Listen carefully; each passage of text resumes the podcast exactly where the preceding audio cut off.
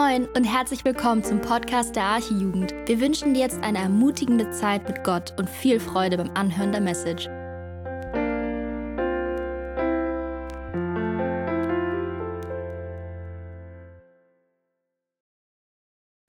Ich wünsche euch allen einen schönen guten Abend, ihr Lieben. Schön, dass ihr hier seid. Schön, dass ihr in die Halle gekommen seid, dass ihr bereit seid, heute zu hören, was Gottes Wort zu sagen hat zu dem Thema das Evangelium verteidigen. Ja, danke, dass ihr hier seid. Danke für den Livestream, für alle, die jetzt zuschauen. Und Timur, danke auch für dein äh, Zeugnis gerade. Ja, hat mich sehr bewegt, auch gerade die Stelle zu hören. Ähm, als du gesagt hast, als der Heilige Geist kam und dich getröstet hat, das zeigt, wie lebendig Gott ist. Und das wollen wir auch heute erfahren, wie lebendig Gott ist. Ähm, und bevor, ich, bevor ihr mir euer Ohr schenkt, möchte ich jetzt noch mit euch beten, bevor wir starten und das Thema des Evangeliums verteidigen.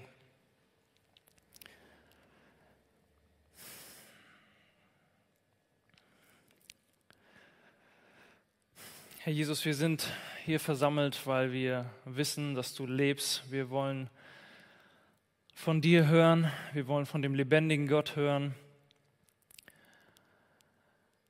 Das Evangelium hast du in diese Welt gebracht, du hast uns deine Botschaft gebracht, das ist dein Evangelium. Herr, und jetzt sprechen wir darüber und gucken, was dein Wort dazu sagt, dass wir diese Botschaft, die nicht von uns ist, wie wir sie verteidigen und was es bedeutet, sie zu verteidigen. Und Herr, mein Wunsch ist es, dass heute Menschen dich sehen, dass sie dich kennenlernen, den allmächtigen Gott, den ewigen Gott. Mögest du das bewirken, was nur du bewirken kannst.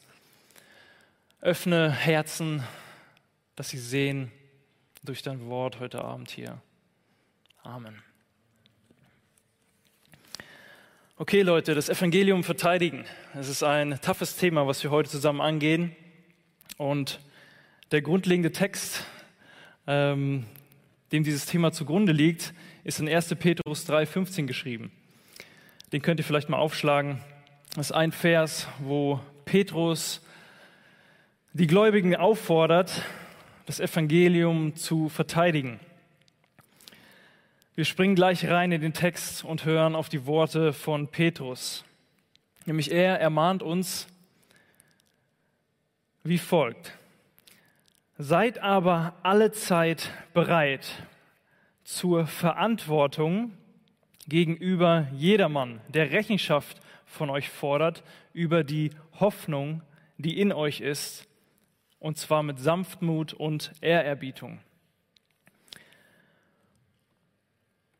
Soweit erstmal dazu.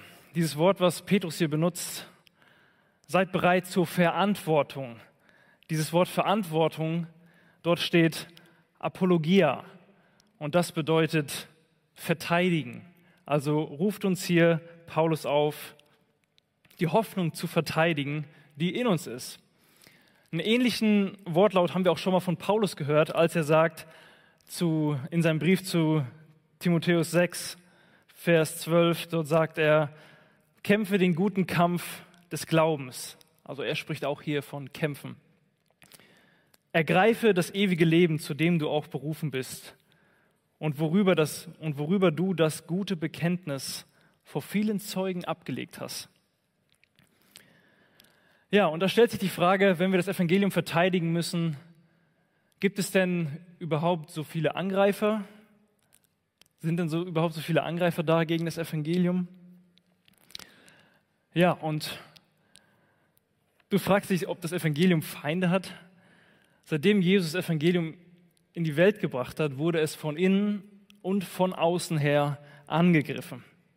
Jesus hat zum Beispiel gesagt, die Welt hasst mich, denn ich zeuge von ihr, dass ihre Werke böse sind. Wenn euch jetzt die Welt hasst, weil wir ja dieselbe Botschaft verkündigen, so wisst, dass sie mich vor euch gehasst hat. Also wir sehen, der Kampf, der war von vornherein vorhanden. Jesus erklärt uns das auch noch ein bisschen weiter, indem er sagt, das Licht ist in diese Welt gekommen. Und die Menschen liebten die Finsternis mehr als das Licht, denn ihre Werke waren böse. Und bei Verteidigen und Kampf, das sind solche Wörter, die Bilder in uns erzeugen. Und ich habe daran gedacht, an, an so ein mittelalterliches Schlachtfeld. Ich habe daran gedacht, an so eine Burg hier von, äh, ja, hier von, von Braveheart oder wie sie daher heißen, die Filme. Äh, da ist eine Burg und da ist ein Heer, was diese Burg angreift. Und dann frage ich mich, wer war zuerst da? Die Burg oder die, die Burg oder die Angreifer? Ja, die Burg hat da gestanden und dann sind die Angreifer gekommen. Und so ist es auch mit Gott und seiner Botschaft an uns.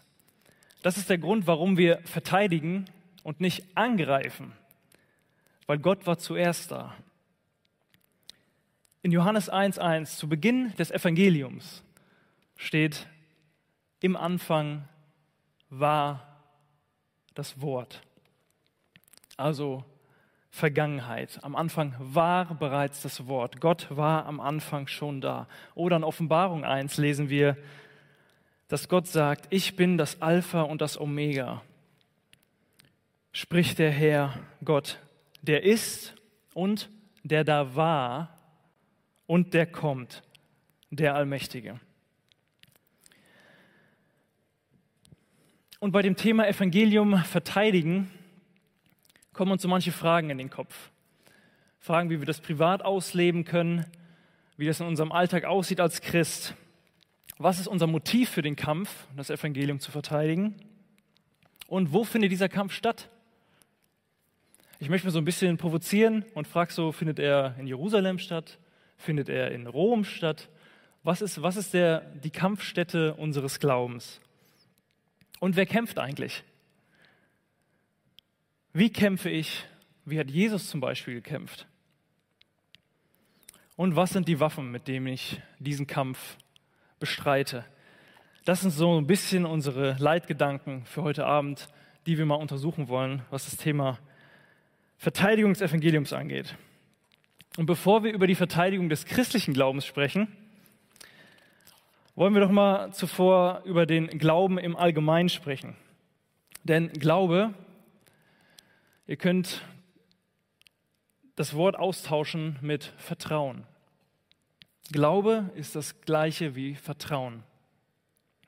Auch die Bibel legt selber aus, was der Glaube ist, nämlich in Hebräer 11 steht geschrieben, es ist aber der Glaube eine feste Zuversicht oder Vertrauen auf das, was man hofft, eine Überzeugung von Tatsachen, die man nicht sieht.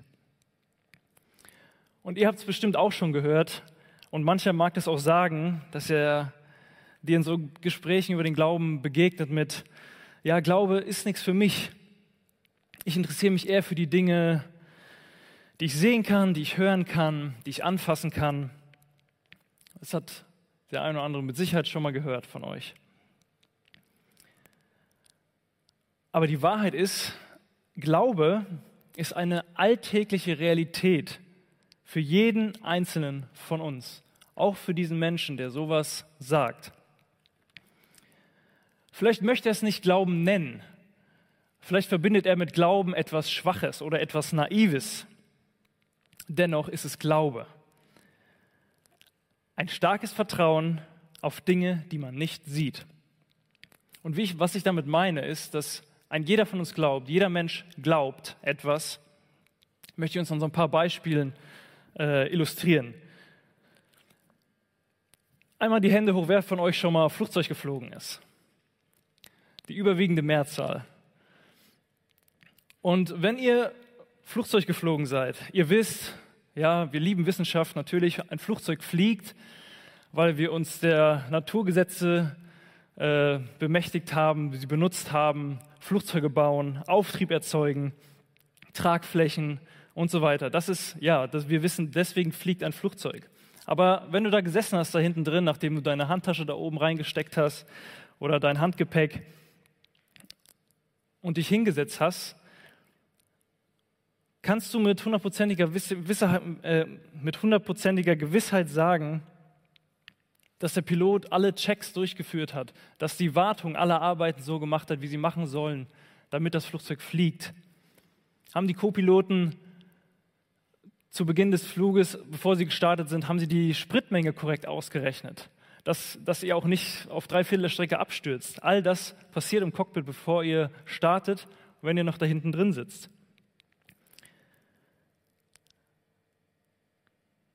Wir wissen es nicht.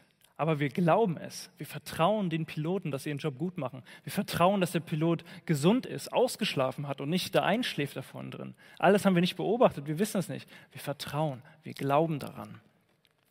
Oder wenn wir abends ins Bett gehen, ja, ist jetzt, sorry Schatz, das geht jetzt nicht gegen dich, aber wenn wir abends schlafen gehen, kann ich dann mit hundertprozentiger Sicherheit sagen, dass ich nicht nachts, wenn ich schlafe, meine Frau mir ein Messer in die Brust rammen wird. Kannst du mir wissenschaftlich beweisen, dass das nicht passieren wird? Nein, das kannst du nicht. Aber ich vertraue darauf. Ich glaube daran. Durch das Kennen, durch die Beziehung, durch eine liebevolle Beziehung, die wir führen. Ich vertraue ihr. Es geht auch darum, allgemein morgens aufzuwachen. Du glaubst daran, dass du morgen früh wieder aufwachst, aber wer kann dir das garantieren? Weil es gestern geklappt hat, weil es vorgestern geklappt hat, die letzten Monate geklappt hat, dein Herz schlägt, deine Organe funktionieren so, wie sie sollen, sie sind gesund und funktionieren. Du glaubst, dass du morgen früh wieder aufwachst. Und ein Beispiel möchte ich euch noch zeigen, was den Glauben auch äh, darstellt. Und so geht es mir immer. Das ist ein Beispiel aus meinem Leben. Das ist, wenn ihr, vielleicht habt ihr das auch schon mal erlebt, wenn ihr abends auf dem Bürgersteig noch spazieren geht und es ist schon dunkel und von hinten kommt ein Auto an. Auch in deine Fahrtrichtung sozusagen, in deine Laufrichtung. Und ihr seht langsam den Lichtkegel neben euch größer werden und größer werden. Und dann hofft ihr, ihr glaubt, ihr vertraut darauf, dass dieses Auto nicht auf einmal rüberzieht und euch ummacht und euch umfährt. Oder dass der Fahrer nicht plötzlich nach einer Spinne schlägt und dann das Lenkrad verreißt und euch umfährt. Ihr dreht euch nicht jedes Mal um und guckt, wird er jetzt mich umfahren oder nicht, sondern ihr lauft und seht die Autos an euch vorbeifahren. Ihr glaubt daran, dass es auch noch weiter so sein wird, wenn ihr lauft, dass das Auto euch nicht erwischt. Mir geht es immer so, ich, ich gucke immer so, so leicht aus dem Augenwinkel nur mit, mit diesem Gedanken zu haben, wenn doch was passiert, dann kann ich noch wegspringen, aber das wird wahrscheinlich eh nicht mehr reichen von der Zeit. Aber da ist so ein bisschen Miss, Misstrauen von meiner Seite vielleicht, Missglaube. Ja? Aber auch da glauben wir, dass, dass das Auto uns nicht erwischen wird. Und diese Beispiele kannst du endlos in deinem Alltag ergänzen. Der Glaube ist also das Vertrauen auf etwas, und das ist eine allgegenwärtige Realität für uns Menschen.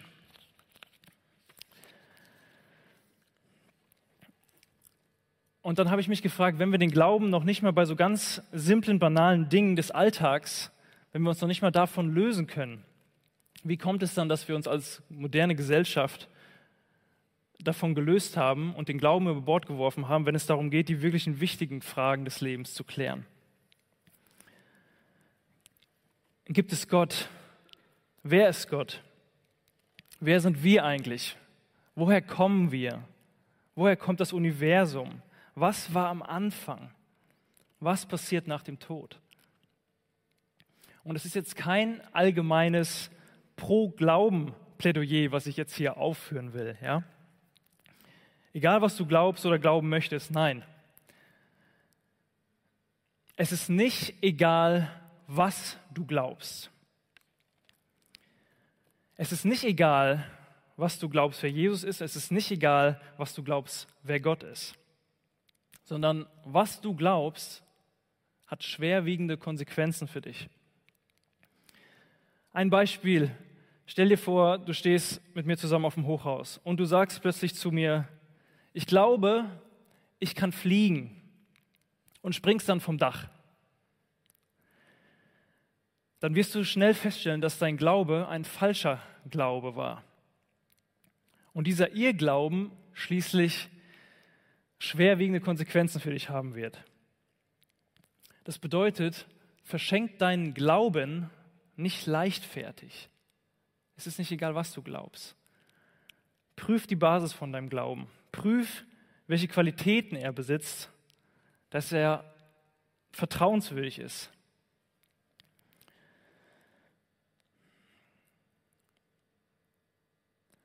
Und so wie es im praktischen Leben ist, wenn wir mal wieder auf Hochhäusern stehen,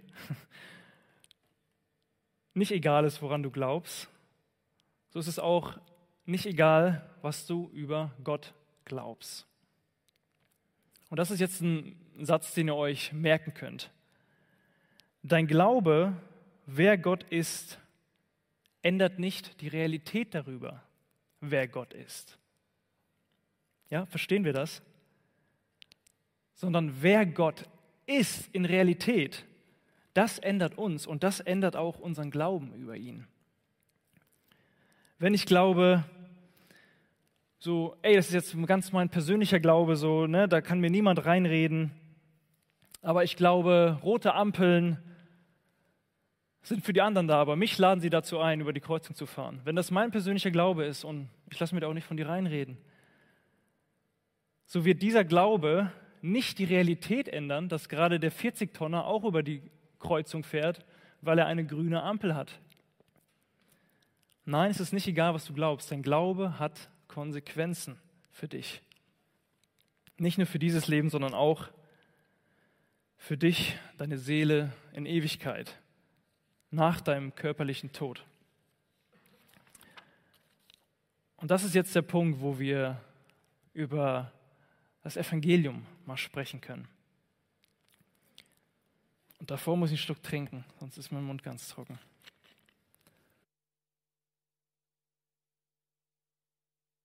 Da ist diese eine Person, um die du einfach nicht drumherum kommst.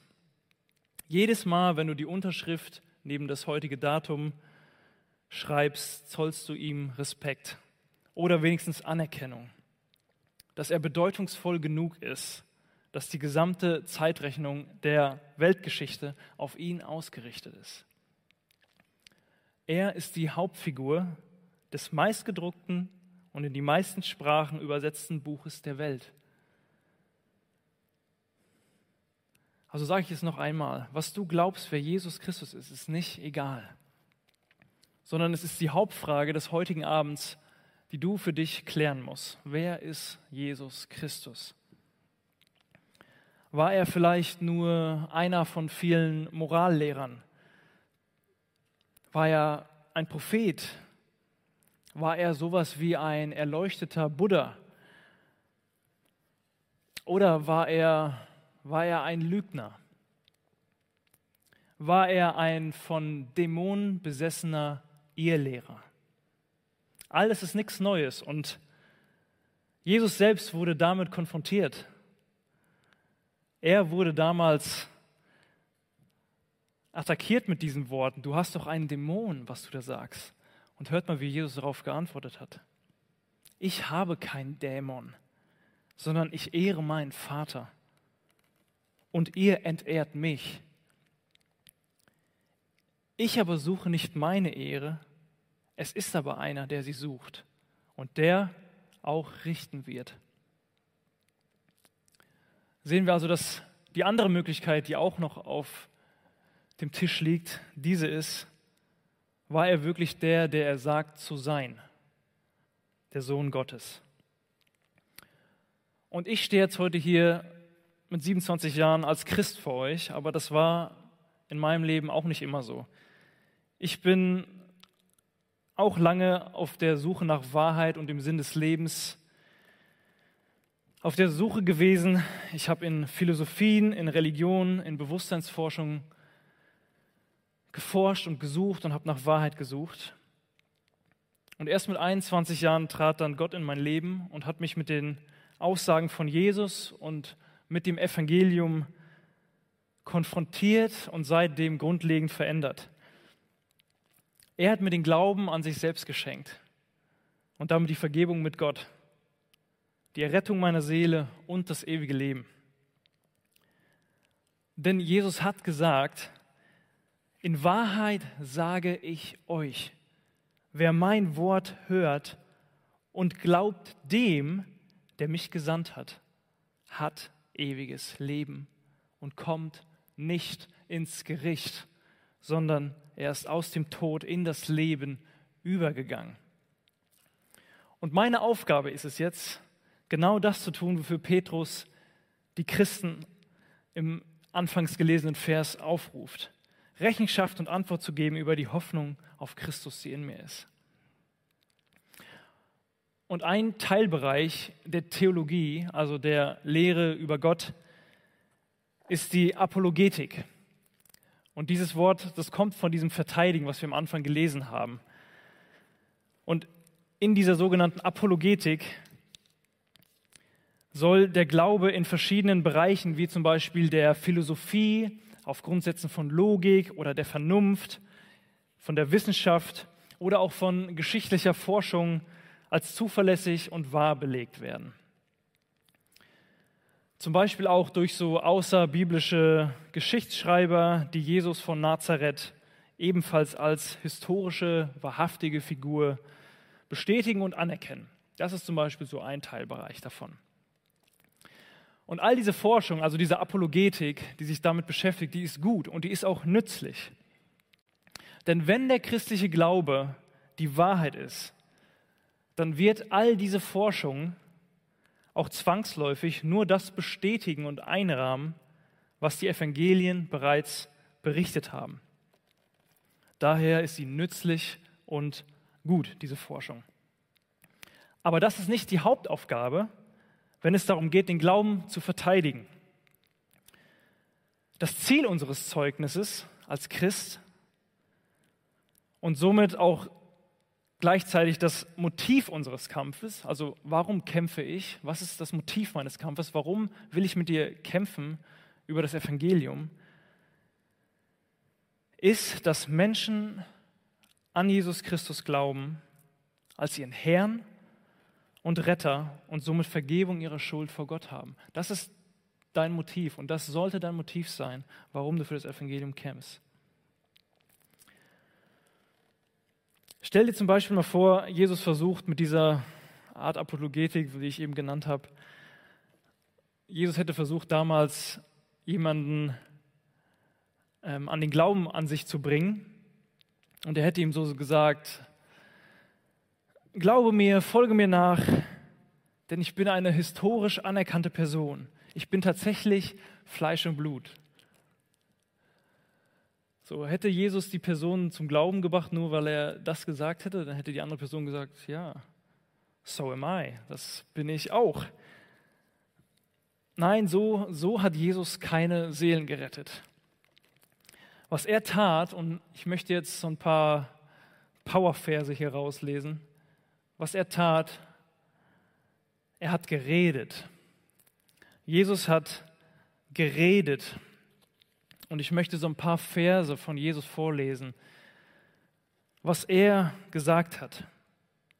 Er sagte, meine Lehre ist nicht von mir, sondern von dem, der mich gesandt hat. Weiter sagt er, ich rede, was ich bei meinem Vater gesehen habe. Jetzt versucht ihr mich zu töten. Ein Menschen, der euch die Wahrheit gesagt hat die er von Gott gehört hat. Er hat auch weiter zu den, zu den Juden damals gesagt, mit denen er sich auseinandergesetzt hat, mein Vater ist es, der mich ehrt, von dem ihr sagt, er sei doch euer Gott. Und doch habt ihr ihn nicht erkannt. Und Jesus sagt weiter, ich aber kenne ihn. Wenn ich sagen würde, ich kenne ihn nicht, so wäre ich ein Lügner, gleich wie ihr aber ich kenne ihn und halte sein Wort. Jesus redete die Worte Gottes.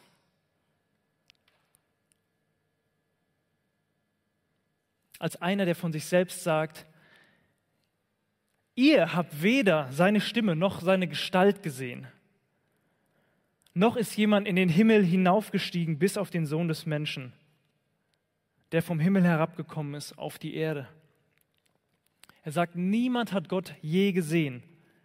Der eingeborene Sohn, der im Schoß des Vaters ist, der hat ihn uns gezeigt. Und diese Aussagen von Jesus Christus sind genau das Problem, das wir alle mit ihm haben. Auch zu seiner Lebzeit schon. Hier ist eine Person, die behauptet, allein Gott zu kennen und von Gott zu uns auf diese Welt gekommen zu sein. Und das müsst ihr euch mal geben. Solche exklusiven Autoritätsansprüche suchen echt in der Geschichte ihresgleichen. Und diese Ansprüche, die Jesus stellt, die lassen in sich auch nur zwei Möglichkeiten zu. Solche radikalen Worte von ihm lassen einfach nicht zu, dass du für dich eine dritte Möglichkeit, einen Graubereich definierst, in dem du sagst, äh, ja, Jesus, ja, er hat bestimmt gelebt, gelebt, das ist ja belegt so, ne? Er war, er war ein guter Mensch, er war ein Moral, Morallehrer des Zeitalters so. Diesen Bereich, den lässt Jesus nicht zu. Entweder er ist alles oder er ist nichts. Das sind diese zwei Möglichkeiten. Entweder Jesus sagt nicht die Wahrheit, er kommt eben nicht von Gott dem Vater, ist nicht Gottes Sohn und somit wäre er ein Lügner und er wäre ein Größenwahnsinniger, der sagt, allein Gott zu kennen. Und er wäre letztendlich ein Betrüger. Das ist die erste Variante. Die zweite Variante ist halt, oder er ist genau der, der er vorgibt zu sein. Und beim Beantworten dieser Frage, wer ist Jesus Christus, würde ich dich bitten, dass du doch auf die schaust, die mit ihm gelebt haben, die seine Worte aufgenommen haben und dann für dich aufgeschrieben haben, die ihn auf Schritt und Tritt beobachtet haben, Tag und Nacht. Das sind letztendlich die Evangelien, die hier in dem Buch geschrieben sind. die wurden von seinen Nachfolgern aufgeschrieben. Und ich würde dich einladen, prüf doch Jesus ganz genau und entscheide dich, ob er es wert ist, ihm zu vertrauen. Ob er es wert ist, zu glauben, dass er die Wahrheit sagt. Siehst du, und das ist genau der Kampf, den ich jetzt mit dir habe, wenn ich dich davon überzeugen will, dass Jesus die Wahrheit ist. Das ist der Kampf, den ich mit dir habe. Das ist der Kampf, den ich mit meinen Freunden habe.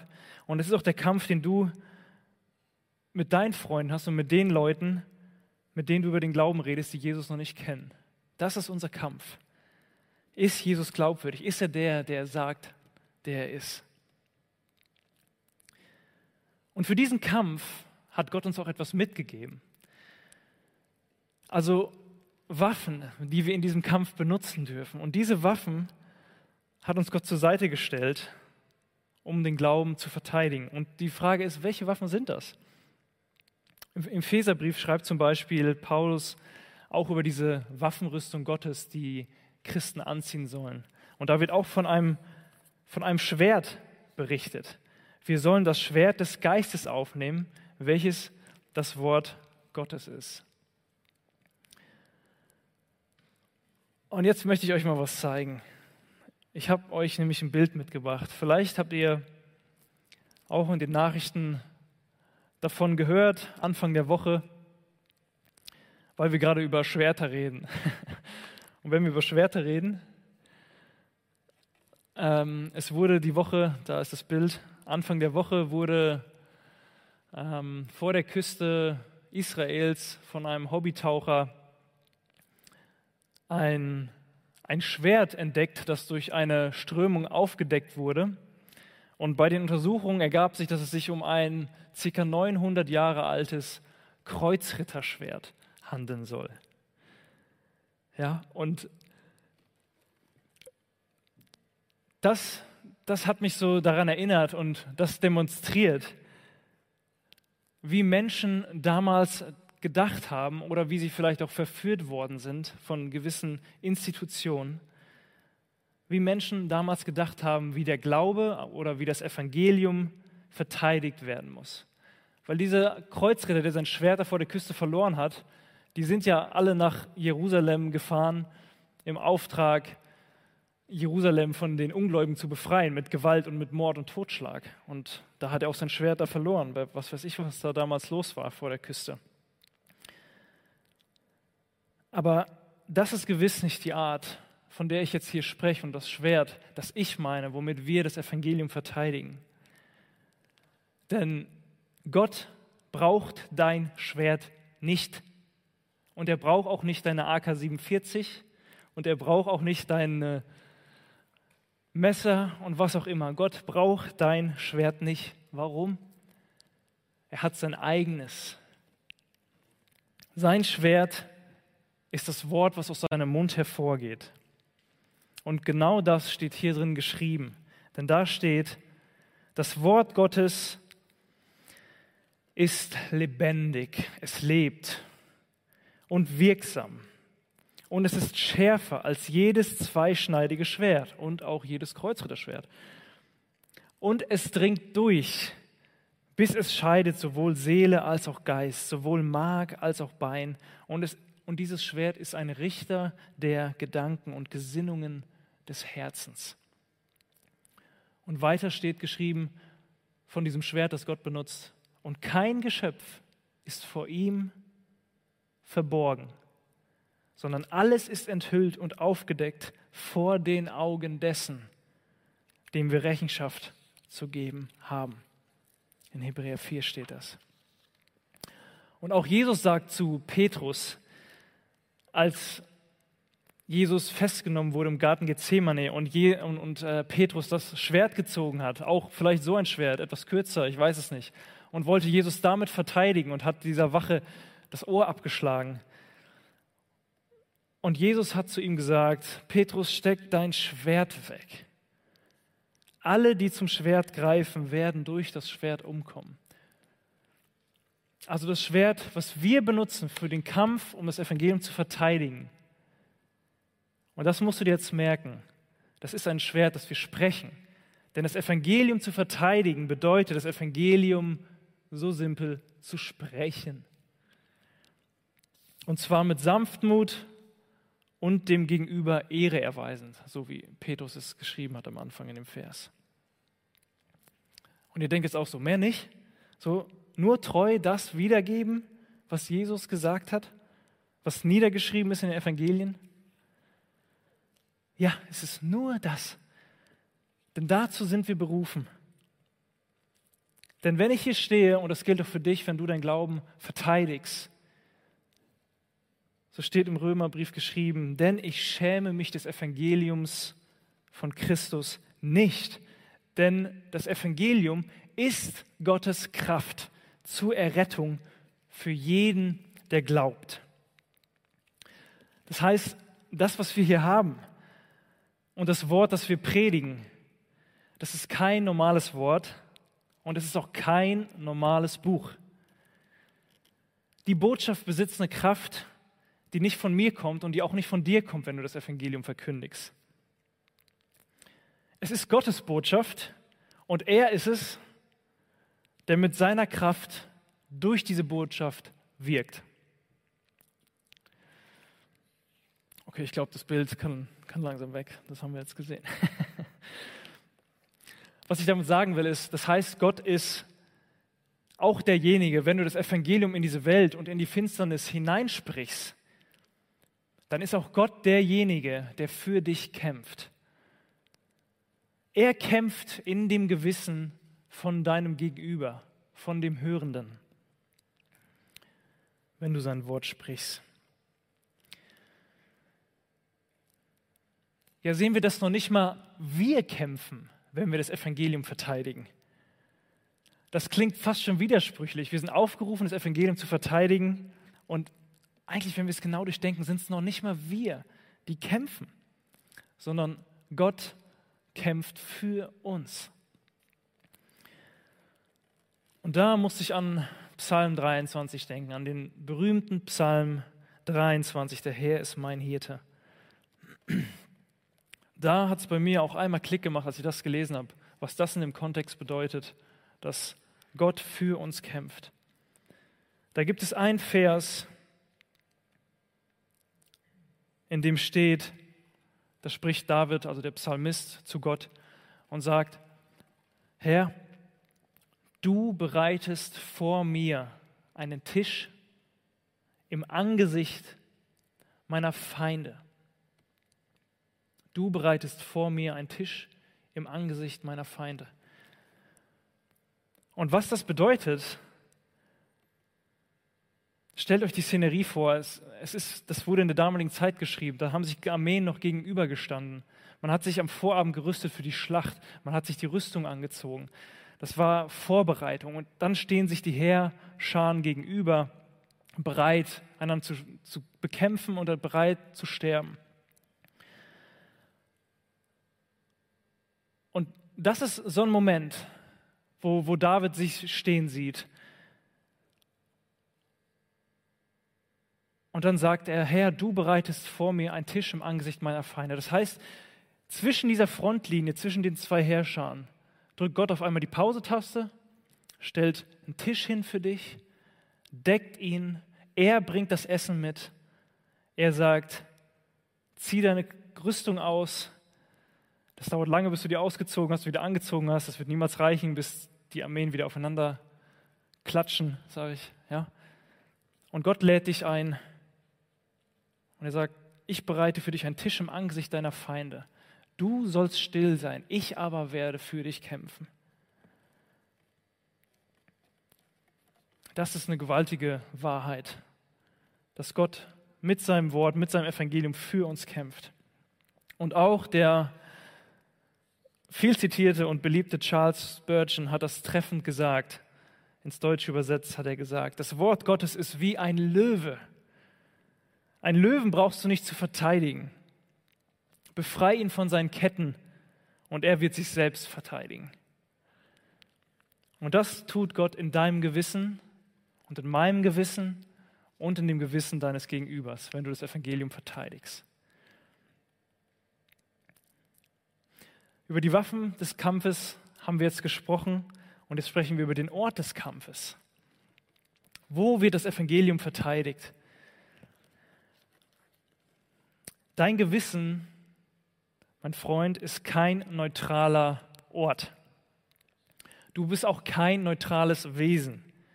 Du bist ein Geschöpf Gottes. Auf Gottes Erden und in Gottes Universum. Du trägst seine Handschrift auf deiner Seele. Und es steht geschrieben, und das haben wir auch gerade gesungen, die Ewigkeit ist mein Zuhause, du hast sie mir ins Herz gelegt. Und es steht geschrieben in Prediger 3, die Ewigkeit hat Gott dem Mensch ins Herz gelegt. Obwohl der Mensch das Werk, das Gott getan hat, vom Anfang bis zum Ende nicht ergründen kann.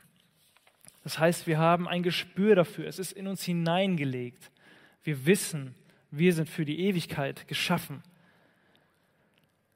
Das meine ich damit, du bist vorgedruckt mit einem Siegel. Du bist kein neutrales Wesen. Und in den Wundern der Natur, um dich herum, in der Schönheit der Natur, da zeigt sich Gott dir. Gott zeigt dort seine ewige Kraft und seine Göttlichkeit.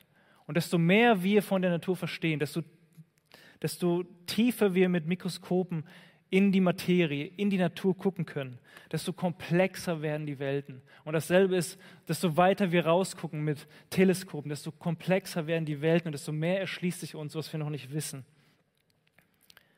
Gott offenbart sich in seiner Schöpfung, seine ewige Kraft und seine Göttlichkeit. Diese werden durch Nachdenken an der Schöpfung wahrgenommen, sagt Römer 1. Mich fasziniert das immer und du kennst das auch. So wolkenlose Nächte und man sieht den Sternenhimmel.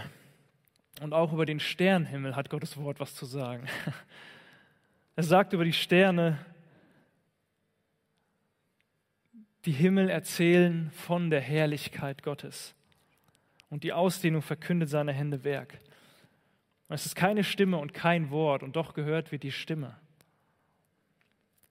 Also, wenn du nachher rausgehst und es ist wolkenlos und siehst einen Stern funkeln am Himmel, dann hörst du keine Stimme, dann hörst du kein Wort. Und doch kommt die Botschaft in deiner Seele an. Sie verkündet die Herrlichkeit Gottes. Und du spürst es und du weißt es. Der Ort des Kampfes ist also dein Gewissen, es ist deine Seele. Und du trägst den Stempel des Architekten im Kern deines Seins, weil du für ihn gemacht wurdest. Und auch die Sehnsüchte, die du hast in deinem Herzen. Sehnsüchte, die er dir ins Herz gelegt hat. Sehnsüchte nach Liebe, Sehnsüchte nach Gemeinschaft. Diese Sehnsüchte, die sollen dich direkt in seine Arme treiben. Denn seine Arme, das ist allein der Ort, an dem deine Sehnsüchte vollkommen und für immer gestillt werden.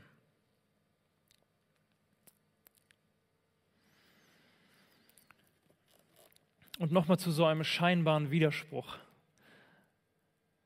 möchte ich euch vielleicht einladen, schließ deine Augen und sieh das Angesicht Jesu.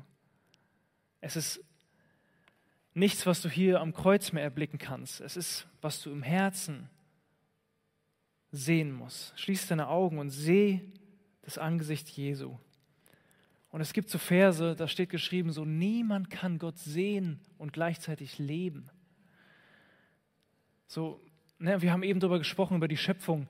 So Berge, Berge, Täle, Täler, Wälder, äh, Blätter, Meere, all diese Dinge zeigt etwas von Gott. Es ist ein, eine Eigenschaft, es ist ein, ein Teilbereich, den wir von Gott erkennen dürfen. Aber das ist nicht komplett Gott zu erkennen.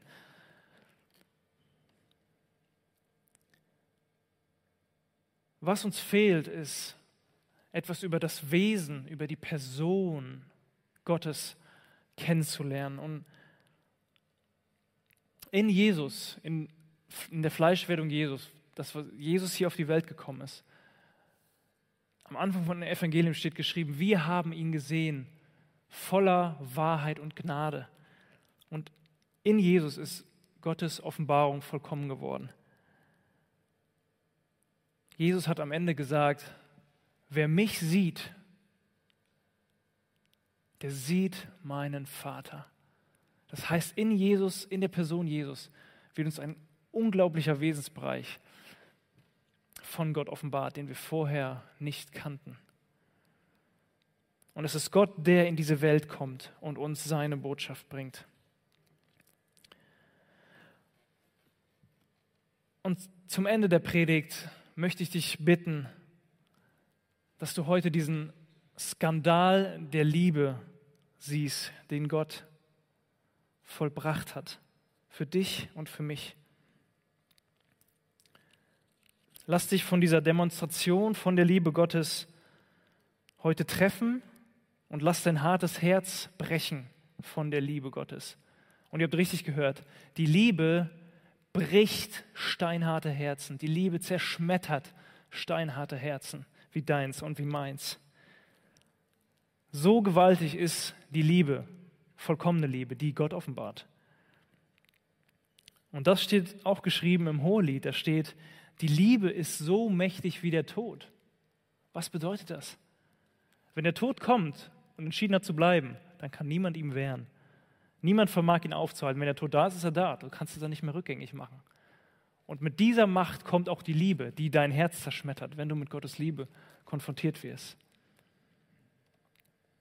Siehst du, da ist dieser Vergleich. Auf der einen Seite steht Jesus, auf der anderen Seite stehst du. Über Jesus wird gesagt, siehe, das ist mein geliebter Sohn, an dem ich wohlgefallen habe. Und auf der anderen Seite stehst du mit all deinen Unperfektionen, voll mit deiner Unperfektion, voll mit deinen Sünden, mit deinen Fehlern. Und das gilt für uns alle.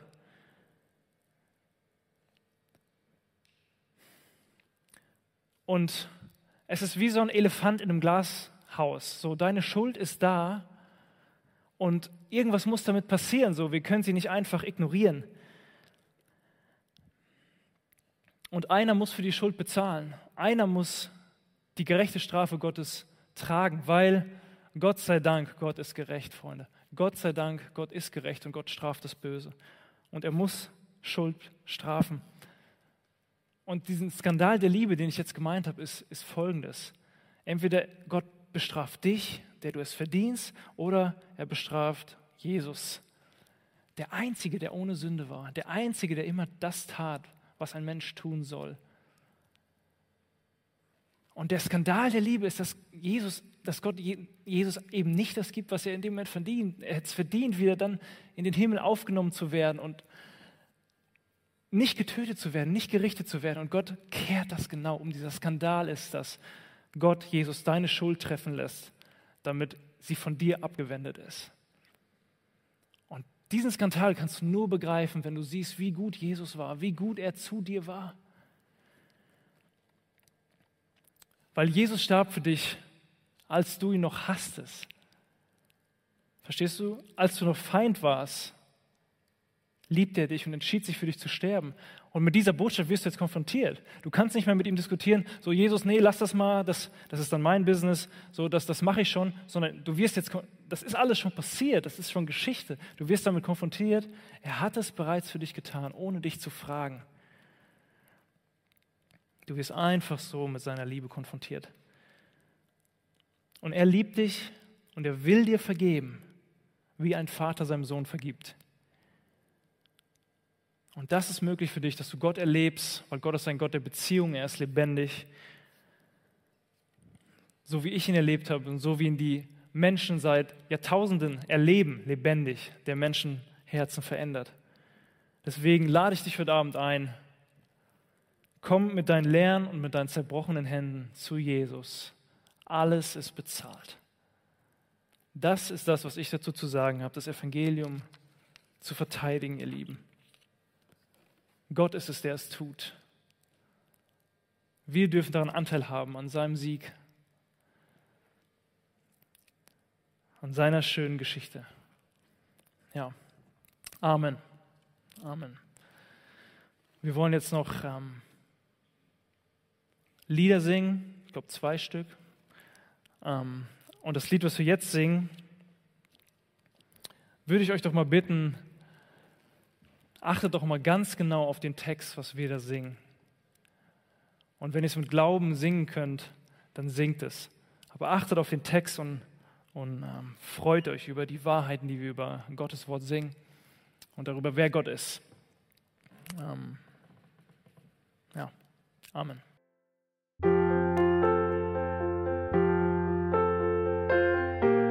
Wir freuen uns, dass du heute mit dabei warst. Wir als Archijugend sind fest davon überzeugt, dass Gott auch heute durch sein Wort spricht und hoffen, dass du ihn durch diese Predigt besser kennenlernen konntest. Weitere Beiträge von uns findest du auch auf unseren Social Media Kanälen oder unter archijugend.de. Bis dann, tschüss!